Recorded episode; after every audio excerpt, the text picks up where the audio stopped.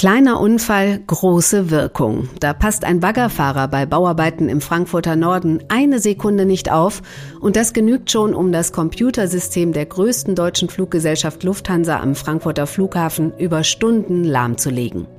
Ein durchtrenntes Glasfaserkabel hat gestern zu über 200 ausgefallenen Flügen geführt, zu zigtausend genervten Passagieren und zu immensen Kosten für die Lufthansa. Beim näheren Hinschauen zeigt dieser Vorfall aber auch wieder eins, wie verletzlich mittlerweile unsere Infrastruktur in Deutschland ist. Paradoxerweise wurde das heute auch noch an einer anderen Stelle in der Luftfahrt sichtbar. Die Webseiten mehrerer deutscher Flughäfen waren zeitweise nicht erreichbar. Vermutlich ein Hackerangriff. Über all das wollen wir heute im FAZ-Podcast für Deutschland reden. Wir sprechen über den Vorfall in Frankfurt und die Folgen hören, was beim Verkehrsministerium los ist, wenn so etwas passiert und sprechen über kritische Infrastrukturen, deren Schwachstellen und deren Schutz. Unter anderem mit meiner Kollegin Corinna Budras, die gerade mit dem Verkehrsminister Volker Wissing in den baltischen Staaten unterwegs ist, und mit Holger Behrens, dem Vorsitzenden des Bundesverbands für den Schutz kritischer Infrastrukturen. Heute ist Donnerstag, der 16. Februar. Mitgeholfen haben Sandra Klüber und David Brucklacher und ich bin Katrin Jakob. Schön, dass Sie dabei sind. Ja, da herrschte gestern Chaos am Frankfurter Flughafen und bei der Lufthansa. Und wir wollen zuerst einmal kurz klären, was wir heute wissen und wie heute die Lage ist. Denn so ein bisschen skurril ist diese ganze Geschichte ja schon. Und dafür spreche ich mit meinem Kollegen Timo Kotowski. Das ist unser Luftfahrt- und Tourismusexperte hier bei der FAZ. Hallo Timo. Hallo Katrin. Timo, ja, wie, wie ist denn der Stand heute? Läuft alles wieder einigermaßen normal? Im Großen und Ganzen hat sich das äh, wieder eingeruckelt und man kehrt in das geregelte System zurück. Das äh, begann auch schon gestern Nachmittag, nachdem die gekappte Datenleitung überbrückt werden konnte. Es führte halt dazu, dass äh, Flüge noch stark verspätet starteten oder manche gar nicht, weil halt äh, auch die Landung vor nicht stattgefunden hat, insofern das Flugzeug nicht an der richtigen Stelle war. Deswegen dauert das immer etwas länger, äh, den Flugplan wieder in die Regelbahn zu bekommen, wenn man das Datensystem schon wieder geflickt hat. Aber mit der Zeit ist man da wieder auf den Regelpfad zurückgekehrt. Hm.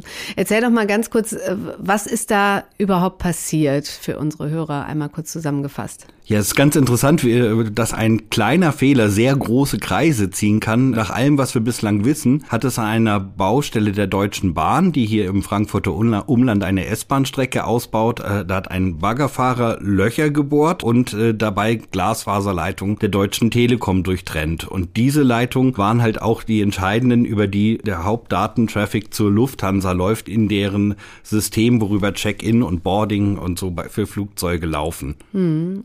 Welche Daten haben da dann gefehlt? Es fehlte eigentlich alles, was unmittelbar mit der direkten Flugvorbereitung und den Passagieren zu tun hat. Das heißt, die Namen der Passagiere, die sind ja dann nötig, zum einen, um eine Passagierliste zu erstellen oder halt auch äh, sei es auf Papier oder digital Bordkarten zu erstellen. Es fehlten dann die Angaben zum Gepäck. Dann würde man einen Koffer nicht mehr dem Reisenden zuordnen lassen können. Und daraus resultierte dann auch, dass diese Listen, die braucht ja nicht nur das Personal am Check-in-Schalter, sondern die braucht der Pilot auch. Der muss wissen, wie viele Passagiere sind an Bord, wie viel Gepäck haben die mitgebracht, wie viel Essen wird für die zugeladen, weil das sind alles entscheidende Informationen, um das Gewicht des Flugzeugs zu bestimmen. Und das braucht ein Pilot immer, um dann die Treibstoffmenge äh, zuverlässig ah, okay. zu berechnen. Und diese äh, Informationen fehlten, man hätte ja dann grob schätzen können, aber eine wirklich zuverlässige Berechnung war dann nicht mehr möglich. Mhm. Interessant ist nur, weil da auch immer die Frage nach einem Sicherheitsrisiko kommt, äh, das traf natürlich nur alle Flugzeuge, wo die Flugvorbereitung noch lief, die noch am Boden waren, die, die schon gestartet ah, okay. waren, die traf das nicht, diese konnten sicher weiterfliegen, da hat es überhaupt kein Risiko gegeben, sondern alle, wo die Flugvorbereitung lief, als äh, die Datenleitung zusammenbrach, äh, da konnte man halt nicht mehr weitermachen. Ja, genau, okay, weil das wäre nämlich meine nächste Frage gewesen, ob es da irgendwie eine Gefahr für die Passagiere gab, aber das hast du ja dann schon verneint verneint. Ja, weiß man mittlerweile, warum es da irgendwie keine Ersatzlösungen gab? Das kann man sich ja gar nicht vorstellen, dass die äh, Lufthansa, also das quasi ein, eine Handvoll Glasfaserkabel, dann zu so einem kompletten Ausfall führen. In gewisser Weise gab es wohl schon einen Ersatz, denn das äh, Datenkabel ist am Dienstagabend äh, durchtrennt worden und der Server bei der Lufthansa ging am Mittwochmorgen erst in die Knie. Das heißt, über die Nacht hat es funktioniert. Lufthansa war halt also nicht komplett abgekappt gewesen. Vermutlich liegt es auch daran, dass über Nacht weniger Datentraffic ist und äh, am nächsten Morgen äh, dann, wenn mehr Flüge wieder starten und die Listen und zur Vorbereitung von Flügen erstellt werden, dass dann der Datenverkehr zunimmt und das dann die Schwierigkeit erzeugte, die dann auf den alternativen Wegen nicht mehr funktionierte und dazu eine Überlastung geführt hat. Hm, und dann wurde hektisch nach Alternativen gesucht. Ja, was äh, wohl gestern im konkreten Fall gar nicht so einfach war. Also Lufthansa hat, so haben Sie es mir erzählt, auch gleich versucht, alternative Wege zu finden. Nur die anderen Datenleitungen liegen ja nicht ungenutzt herum. Mhm. Äh, das heißt, die werden von anderen Unternehmen genutzt und da kann man nicht so kurzfristig draufspringen. Insofern äh, ist das eher eine längerfristige Aufgabe als etwas, was man über Nacht regeln kann. Gut, jetzt äh, ist ja da doch ein immenser Schaden entstanden. Viele Passagiere sind äh, sitzen geblieben. Wer zahlt denn jetzt die Entschädigung? Das ist ja wahrscheinlich gar nicht so einfach, weil da ja viele Unternehmen mit drinstecken in der ganzen Nummer. Grundsätzlich gibt es ja, wenn man in Europa losfliegt, die EU-Fluggastrechte, äh, die Entschädigungsansprüche bei Verspätungen oder Ausfällen dem Passagier zusprechen. Allerdings nur, wenn auch eine Verantwortung der Airline vorliegt äh, mhm. und nicht, wenn sie sich auf höhere Gewalt oder äußere Einflüsse äh, berufen kann. Und hier hat anscheinend ein Baggerfahrer eines Bauunternehmens, das im Auftrag der Deutschen Bahn tätig war, eine Leitung der Deutschen Telekom durchtrennt. Da kommt wenig Lufthansa vor. Insofern ist es sehr unwahrscheinlich, dass man gegenüber Lufthansa noch Ansprüche Geld machen kann. Da müsste man schon nachweisen können, dass die Airline irgendwelche Sorgfaltspflichten verletzt hat und Passagiere länger hat als nötig war warten mhm. lassen. Das halte ich aber für kaum aussichtsreich, das zu betreiben. Also bleiben die Passagiere wahrscheinlich auf den Kosten sitzen. Zum Teil befürchte ich, dass das so sein wird, ja. Jetzt gab es ja just heute auch noch ein anderes Problem an den Flughäfen bundesweit, ein mutmaßlicher Hackerangriff. Was kannst du uns denn dazu sagen? Heute Morgen äh, waren einige Internetseiten von mehreren deutschen Flughäfen nicht mehr erreichbar und das scheint darauf zurückzuführen zu sein, dass es einen Hackerangriff auf die Seiten gegeben hat. Das heißt, Hacker bombardieren Seiten mit unzähligen kleinen Anfragen, die dann einen Server in die Knie gehen lassen, was äh, sichtbar wird dadurch, dass die äh, Internetseite nicht mehr aufrufbar ist. Das hat es bei mehreren deutschen Flughäfen heute gegeben. Das hat erstmal für den Passagier den Komfortnachteil, dass er nicht mehr sehen kann, zu welchem Gate muss ich jetzt und gibt es möglicherweise möglicherweise eine längere Wartezeit an der Sicherheitskontrolle, dass diese Informationen nicht mehr über die Website zu finden waren. Man muss aber auch da sagen, äh, der Flugbetrieb selbst war dadurch nicht beeinträchtigt, okay. weil der würde durch speziell abgeschirmte Sicherheitssysteme laufen. Es wäre mit Sicherheit der viel größere Aufschrei, äh, wenn sich Hacker in einen Flughafentower einhacken ja. könnten. Davon war heute überhaupt keine Rede. Okay, und äh, zeitlich ist das schon einfach eher einfach ein dummer Zufall, dass diese beiden Ereignisse so nah aufeinander liegen, oder? Dass das mit dem Bauunfall von gestern äh, so zeitlich nah zusammenkommt, halte ich schon für einen Zufall. Man muss aber allerdings auch sagen, dass Hacker schon eine gewisse Konjunktur haben. Es ist nicht das erste Mal, mhm. dass versucht wurde, Flughafen, Internetseiten anzugreifen. Insofern ist es schon irgendwo einzuordnen nur halt nicht äh, in Verknüpfung mit dem gestrigen Ereignis. Mhm. Jetzt ist das ja, würde ich mal sagen, nicht so die beste Woche für die Lufthansa und für die Flughäfen, wenn man das mal alles zusammennimmt, denn morgen wird es ja auch nochmal ein ziemliches Chaos geben. Morgen hat die Gewerkschaft Verdi an den Flughäfen zu Streiks aufgerufen. Da dürften wir auch ein bisschen Chaos erwarten, ne? Genau, von allem, was wir diese Woche in der Luftfahrt erlebt haben, wird das morgen mit Sicherheit die größten Auswirkungen haben. Verdi streikt an sieben Flughäfen. An den meisten Flughäfen wird das zur Folge haben, dass eigentlich gar kein Flug startet. Der Unterschied zum Mittwoch ist, dass am Mittwoch äh, die Passagiere regelrecht überrascht wurden im Terminal mhm. und nicht mehr weiterkamen. Morgen wird man äh, eher große Leere in Terminals finden, weil die meisten Passagiere das ja schon vorher wussten und gar nicht äh, zum Flughafen kommen werden, weil ihr Flug nicht startet. Okay. Aber die Auswirkungen äh, werden, es wird ein Vielfaches an Flügen morgen ausfallen gegenüber äh, der IT-Panne bei der Lufthansa am Mittwoch. Timo, vielen Dank für deine Einschätzung. Sehr gerne. Bei mir in der Leitung ist jetzt meine Kollegin Corinna Budras, die Sie ja auch als Host dieser Sendung kennen. Sie ist, wie es der Zufall so will, gerade mit dem Verkehrsminister Volker Wissing und seinem Ministerium auf einer Reise in die baltischen Staaten. Und ja, da hat der große IT-Ausfall bei der Lufthansa gestern auch für Aufregung gesorgt. Hallo Corinna. Hallo Kathi. Corinna, erzähl mal, wie war das gestern? Wo wart ihr, als ihr von der Panne gehört habt und wie waren die Reaktionen? Ja, wir waren gerade unterwegs äh, und zwar beim lettischen Verkehrsminister. Ähm, da wurde ein großes Projekt vorgestellt, die Rail Baltica.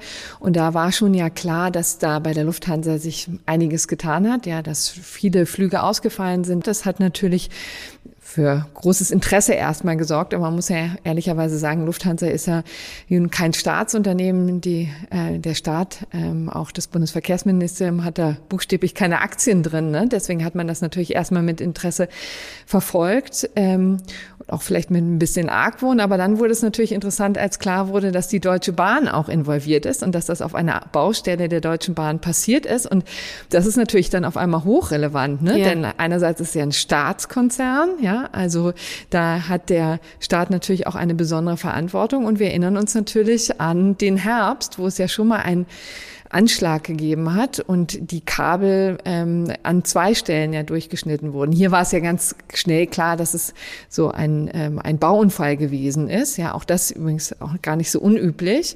Aber jedenfalls etwas, was natürlich äh, Sorge bereitet. Und dann war natürlich die Aufregung hier groß und es wurde hektisch telefoniert. Mhm.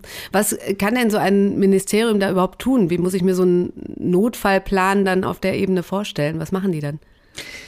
Ja, es ist ja schon einiges an Vorbereitungen getan worden, insbesondere nach dem letzten Anschlag im Herbst. Da wurden in dem Ministerium zwei neue Krisenstäbe, zwei Abteilungen gebildet, auch eins für Infrastruktur, Sicherheit.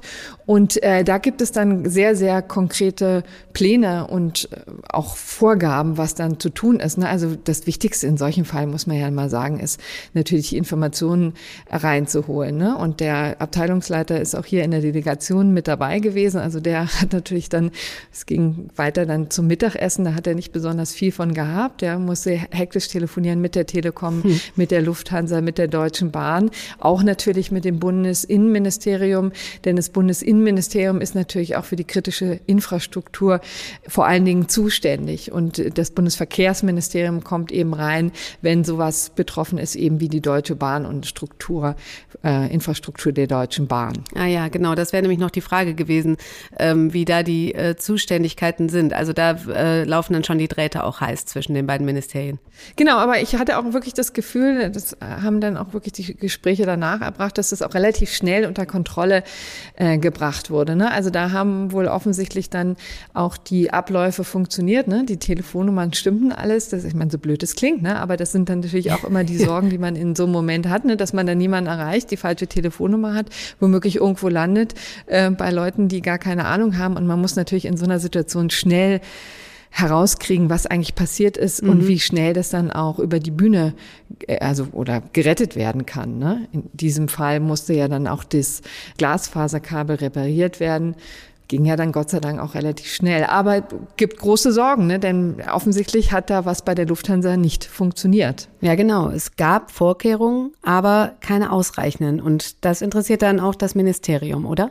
Ja, absolut. Also das interessiert natürlich sehr, denn man hat jetzt gesehen, wo die Schwachstellen liegen. Also offensichtlich gibt es ein redundantes System. Das hat ja zumindest eine Zeit lang getragen bei der Lufthansa, aber ab einem bestimmten Punkt offensichtlich nicht mehr. Ne? Und das ist natürlich ehrlich gesagt ein Einfallstor und für, für ähm, alle möglichen Menschen und, und Gruppierungen, die der Infrastruktur in Deutschland und auch der Lufthansa Böses wollen. Ne? Also jetzt ist klar, da gibt es offensichtlich Nachholbedarf und das kann natürlich die Bundesregierung überhaupt nicht kalt lassen. Und wo du sagtest, natürlich kleine äh, Ursache, große Wirkung, das sind die Zeiten, in denen wir jetzt leben. Ne? Das muss man sagen. Also man hat ja gesehen, ein analoges System, auf das man sich zurückwerfen kann, gibt es schlicht und ergreifend nicht mehr. Ne? Also selbst wenn man sich noch dran erinnern kann, wie es auch mal sozusagen einigermaßen analog gegeben hat, also natürlich mit Computersystemen, aber jedenfalls nicht so vernetzt, wie wir es jetzt haben, aber darauf kann man sich eben nicht mehr verlassen. Ne? Dann stehen eben ähm, hunderte von Flugzeugen am Boden. Das ist eben einfach dann so, ne?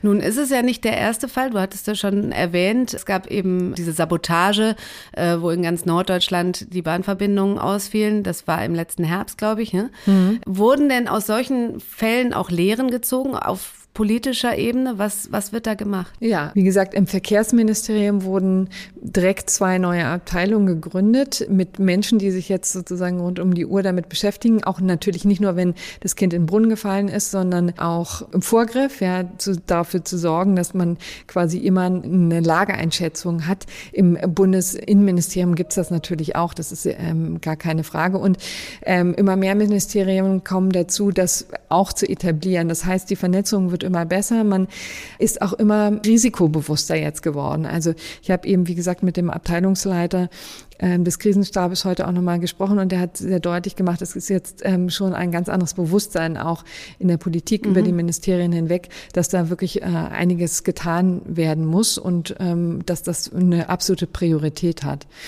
Das wird nicht bedeuten, dass solche Vorfälle äh, es nicht mehr geben wird, denn man muss ja sagen, gebaut wird ständig, also insbesondere an den Gleisen der Deutschen Bahn. Äh, wir werden eine Generalsanierung sehen im Jahr 2024, die sich gewaschen hat. Ja, also von da ab werden wirklich etliche Hochleistungskorridore ähm, sehr genau ähm, äh, oder sehr intensiv bearbeitet werden. Also es, und das passiert, muss man ehrlicherweise sagen, immer wieder, dass Kabel durchtrennt werden, versehentlich. Aber man kann darauf hoffen, dass sowohl die Unternehmen als auch die Politik immer besser darauf vorbereitet ist. Hm, das wäre ja schon schön. Da spreche ich später auch noch mit einem Sicherheitsexperten drüber. Jetzt kommen wir nochmal zurück zu dem Vorfall. Da gab es ja schon viel Hohn und Spott, dass es ausgerechnet eine Baustelle der Bahn war, die das ausgelöst hat und die Bahn dann am Ende die Passagiere alle übernehmen musste. Ja. Das scheint ja diesmal ganz gut geklappt zu haben. Aber jetzt steht morgen ja schon wieder die nächste große Infrastrukturbewährungsprobe an. Die Streiks, die angekündigten Streiks im öffentlichen Dienst werden den Luftverkehr lahmlegen. Die Bahn muss einspringen. Ähm, wie reagiert denn das Verkehrsministerium da? Gibt es da schon irgendwie auch äh, hektisches Treiben? Ähm, ja, hektisches Treiben insofern, als dass die Delegation hier selber davon betroffen ist. Äh, wir wollten eigentlich Lufthansa fliegen und da muss man jetzt natürlich äh, sich Alternativen suchen. Aber es wird natürlich übrigens auch eine große Herausforderung für die Deutsche Bahn. Das ist ähm, auch ziemlich klar, ne? denn da muss sie jetzt einspringen mal wieder ja, in, in diesem Zusammenhang gestern, das war in der Tat ja auch nicht, nicht frei von Ironie, dass die Bahn das mit verursacht hat, ja, und dann sozusagen Profiteur davon war oder jedenfalls die, ähm, die Dinge auch zurechtrücken musste und die Passagiere aufnehmen musste. Das wird morgen ganz genauso sein. Na klar werden dann viele umsteigen, entweder aufs Auto oder auf die Bahn. Und dann wird's voll in den Zügen. Da darf man sich keine Illusion machen. Es ist sowieso Wochenende, ja. Und dann noch zusätzliche Fahrgäste aufzunehmen von den äh, Flugzeugen, das wird nochmal eine Herausforderung. Ja. Corinna, du ähm, bist noch ein, zwei Tage unterwegs und wir werden dann sicherlich auch einiges äh, zu deiner, zu dem eigentlichen Grund deiner Reise hören. Willst du da schon mal was verraten? Ja, genau. Wir sind hier eigentlich unterwegs, um von den baltischen Staaten zu lernen, um zu sehen, wie die digitalen Vorreiter Europas äh, damit umgehen, wie die überhaupt dahin gekommen sind. Hier gerade in Lettland oder auch in Estland, wo wir morgen hinfahren, ist ja das ganze Leben quasi digital. Da passiert ja sehr, sehr vieles übers Internet und kaum mehr was analog. Und das werde ich mir ganz genau angucken und äh, werde dann auch nächste Woche berichten. Ja, das können wir dann bei Faznet und in der Zeitung und vielleicht ja auch im Podcast lesen und hören. Corinna, vielen Dank und noch eine schöne Restreise und vor allen Dingen eine gute Heimkehr ohne, ohne ja. Lufthansa. Dankeschön. Bis dann. Tschüss. Bei mir in der Leitung ist jetzt Holger Behrens. Er ist Vorstandschef des Bundesverbands für den Schutz kritischer Infrastrukturen und berät Unternehmen in allen Bereichen des Sicherheitsmanagements. Hallo, Herr Behrens. Hallo, Frau Jakob, ich grüße Sie. Herr Behrens, was haben Sie gedacht, als Sie gestern von diesem Vorfall am Frankfurter Flughafen gehört haben? Ja, ich habe mir gedacht, lernen wir nichts mehr. Ja, also ähm, wir haben ja gerade diese äh, analogen Angriffe und Bedrohungsszenarien, die ja jetzt doch sehr vermehrt auftreten in der letzten Zeit gehabt. Und deswegen frage ich mich, warum, weshalb kritische Dienstleistungen, kritische Telekommunikationsleitungen ja so zerstört werden können, dass dann tatsächlich die Versorgung nicht mehr gewährleistet ist. Hm. Ja, offenbar, offenbar gab es ja schon ein, ein Backup, eine sogenannte Redundanz, Ersatzleitungen, die gegriffen haben. Die sind aber dann irgendwie auch ausgefallen. Von der Lufthansa gab es da bisher noch keine großen Erklärungen. Können Sie sich das erklären?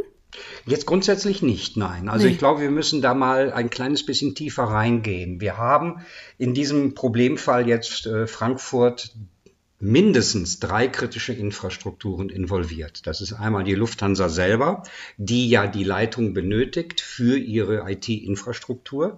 Wir haben die Telekom, die die Leitung zur Verfügung stellt und dafür Sorge tragen muss und soll, dass die Leitungen auch funktionieren. Und äh, wir haben die Deutsche Bahn, die äh, hier ja diese äh, Baggerarbeiten beauftragt hat, beziehungsweise diese Bauarbeiten. Ja. Die vierte kritische Infrastruktur, nämlich der Flughafen selber, die Flugsicherung, war ebenfalls involviert. Das zeigt für mich eigentlich, äh, dass wir hier die Schnittstellen zwischen diesen einzelnen kritischen Infrastrukturen nicht genügend äh, ja, beobachtet haben dass die Verantwortlichen hier diese Schnittstellen, diese übergreifenden Schnittstellen zu den anderen kritischen Infrastrukturen, ja, nicht im Fokus hatten. Ja, ja.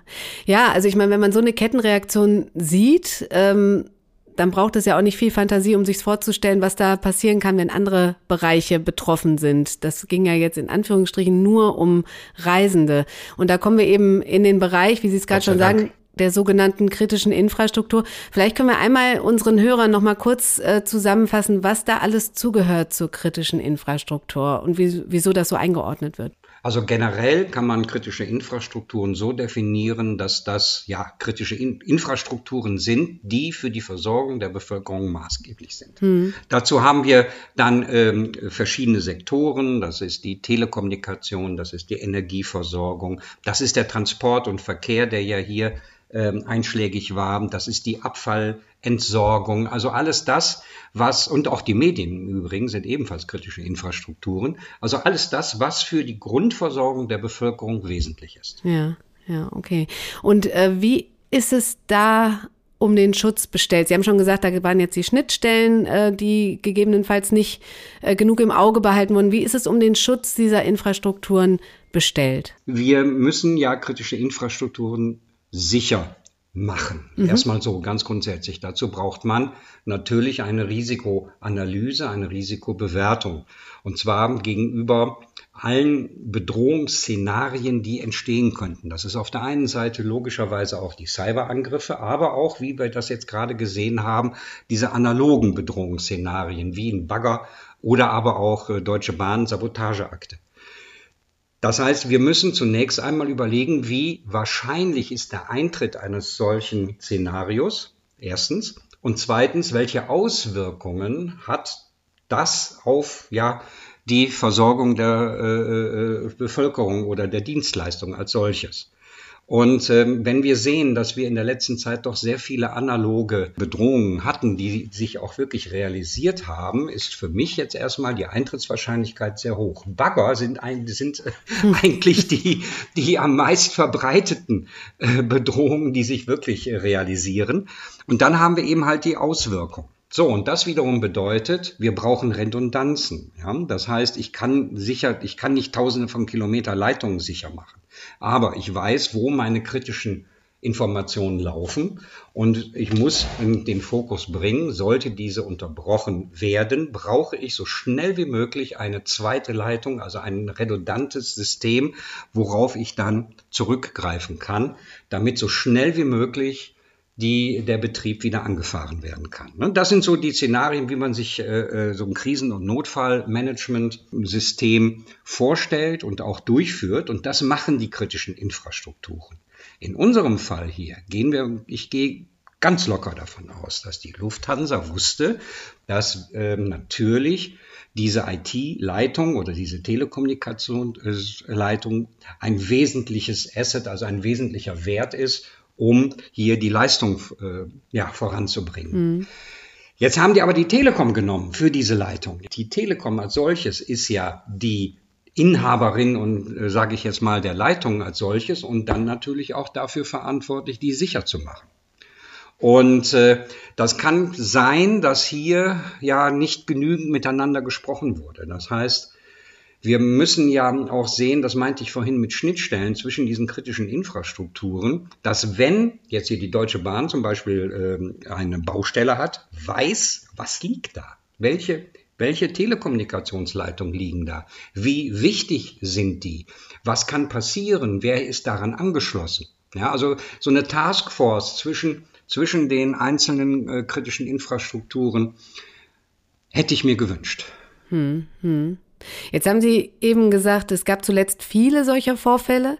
Ähm, von den großen Sachen hört man ja, also dem Sabotageakt, der im Herbst den Bahnverkehr im Norden Deutschlands lahmgelegt hat, auch natürlich äh, bei der Nord Stream Pipeline den Vorfall. Aber wie viele solcher Vorfälle gibt es denn so in der Regel, kann man sagen, der, bei der kritischen Infrastruktur? Ja, wir hören ja eigentlich immer die Worst-Case-Szenarien. Ne? Also wenn es wirklich mal ein riesen Riesenproblem für jemanden aufgetreten ist, so wie bei der Bahn oder jetzt in Frankfurt. Vor zwei, drei Wochen hatten wir in Düsseldorf ebenfalls einen Bagger, der äh, Telekommunikationsleitungen durchtrennt hat, sodass teilweise Haushalte kein, kein Internet, aber auch äh, die Handyverbindungen nicht funktionierten. Also es passiert eigentlich jeden Tag. Ist das denn in Zukunft da auch häufiger mit zu rechnen, mit so Sabotage und Angriffen, äh, wenn wir jetzt auch äh, mal doch nicht von den, von dem Bagger ausgehen, sondern dann doch von, von Hackern ähm, durch Russland? Das ist eine gute Frage. Also das BSI hat tatsächlich äh, vermehrte Angriffe von russischen Hackergruppen gemeldet. Wir haben einen vermehrten Cyberangriff. Das haben wir in Bezug auf, auch auf kritische Infrastrukturen, die aber bis jetzt alle sehr, sehr gut abgefedert wurden, aber auch gut verteidigt wurden.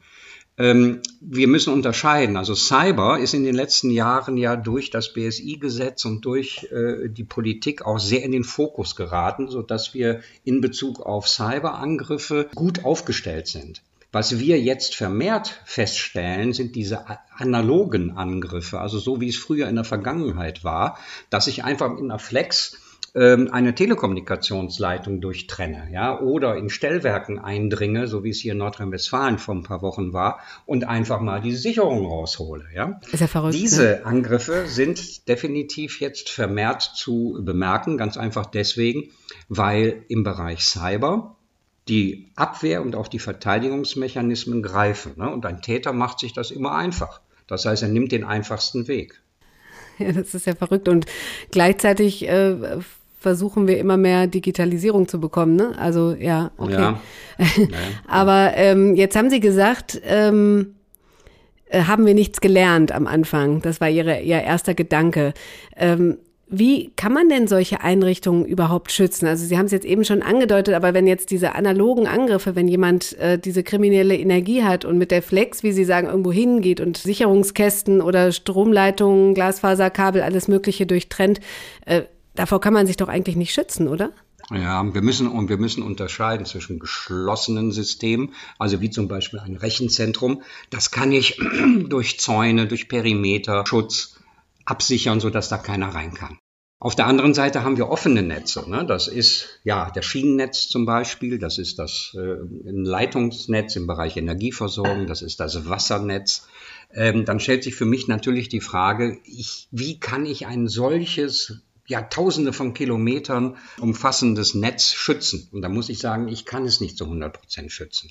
Ich muss anders vorgehen. Das heißt, ich muss sehen und erstmal überlegen, Wofür ist genau diese Leitung zuständig? Ist die zuständig für die Informationen, was ist äh, heute in der Kantine zu essen? Ist also brauche ich nicht schützen, weil diese Information ist äh, irrelevant jetzt erstmal so. Ja, ne? Vielleicht ja. für die Mitarbeitenden nicht so sehr, aber natürlich für das Schutzziel. Oder aber laufen dort hier tatsächlich die IT-Verbindungen, ne, wie es jetzt auch in der Lufthansa war. Und wenn ich weiß, welche wesentlichen Informationen über eine solche Leitung läuft, dann muss ich sehen, dass ich die ja, redundant aufsetze. Ich kann es nicht verhindern, ja, aber ich kann so schnell wie möglich wieder in den Normalbetrieb gehen, wenn ich ein ja, Notfallkonzept dann entsprechend aufgesetzt habe. Ja, haben Sie denn das Gefühl, dass da genug getan wird? Ähm, da ist ja auch immer so ein bisschen das Thema die Zuständigkeiten. Also ähm, Vorreiter jetzt im Moment ist die EU, ja, die ja die NIS-2-Richtlinie, also das ist so eine Cybersicherheitsrichtlinie für kritische Infrastrukturen und die sogenannte Resilienzrichtlinie in Kraft gesetzt hat. Das heißt, wir werden viel mehr jetzt natürlich auf die Cybersicherheit gehen innerhalb der EU und dann auch Deutschland logischerweise und aber vor allen Dingen auch auf diese physischen äh, Angriffe. Und die Schwellenwerte sind reduziert. Das heißt, wir haben im Moment so circa 1600, 1700 kritische Infrastrukturen, die unter das Gesetz fallen. Wir werden, wenn jetzt die EU-Richtlinien in Deutschland und auch in den anderen Mitgliedstaaten umgesetzt werden, und das müssen sie ja, werden wir in Deutschland fünf, circa 50.000 kritische Infrastrukturen haben. Also von der Größe her bedeutet das, dann sagen wir eigentlich als Verband schon seit Jahren, wir müssen nicht nur die großen Schützen in den Gesetz bringen, in das Gesetz bringen, sondern vor allen Dingen auch die regionalen und lokalen äh, entsprechenden Anbieter. Auch ein kleines Stadtwerk ist eine kritische Infrastruktur. Hm.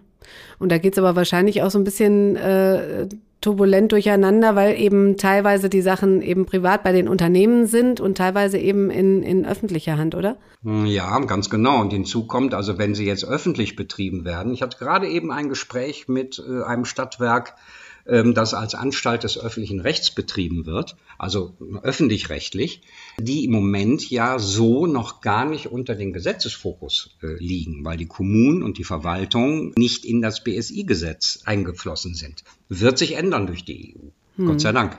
Und ich habe jetzt gelesen, dass ähm, noch vor der Sommerpause ein Gesetz geplant ist, ein Dachgesetz für kritische Infrastruktur. Hm? Das ist quasi die Umsetzung der EU äh, Forderung? Genau, das ja. ist die Umsetzung dieser Richtlinien. Hm, okay, und haben Sie das Gefühl, dass es ausreichend oder ist das, äh, rennen wir da quasi der Entwicklung so ein bisschen hinterher? Also, wir gehen jetzt erstmal davon aus, ich gehe nochmal auf die Großen. Die Kollegen und Kolleginnen, die im Bereich Risiko- und Krisenmanagement und auch IT-Sicherheit unterwegs sind, das sind Fachleute. Das heißt, die haben eigentlich schon immer sehr, sehr gute Arbeit äh, gemacht. Wenn wir jetzt die kleineren in den Fokus kriegen, haben wir ein Ressourcenproblem. Ja? Das heißt, die haben gar nicht so viel Fachkräfte, um tatsächlich äh, ein vernünftiges Risiko- und Krisenmanagement aufzusetzen.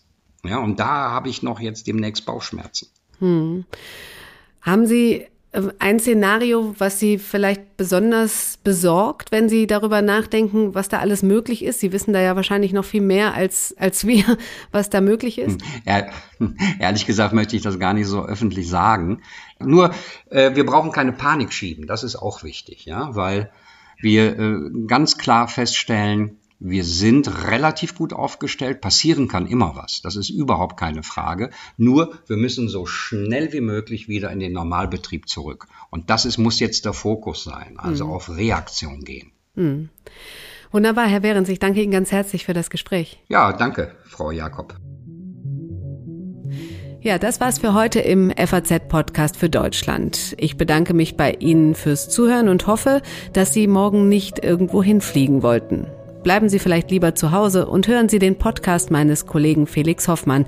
Der ist nämlich morgen für uns auf der Münchner Sicherheitskonferenz. Ich verabschiede mich. Machen Sie es gut.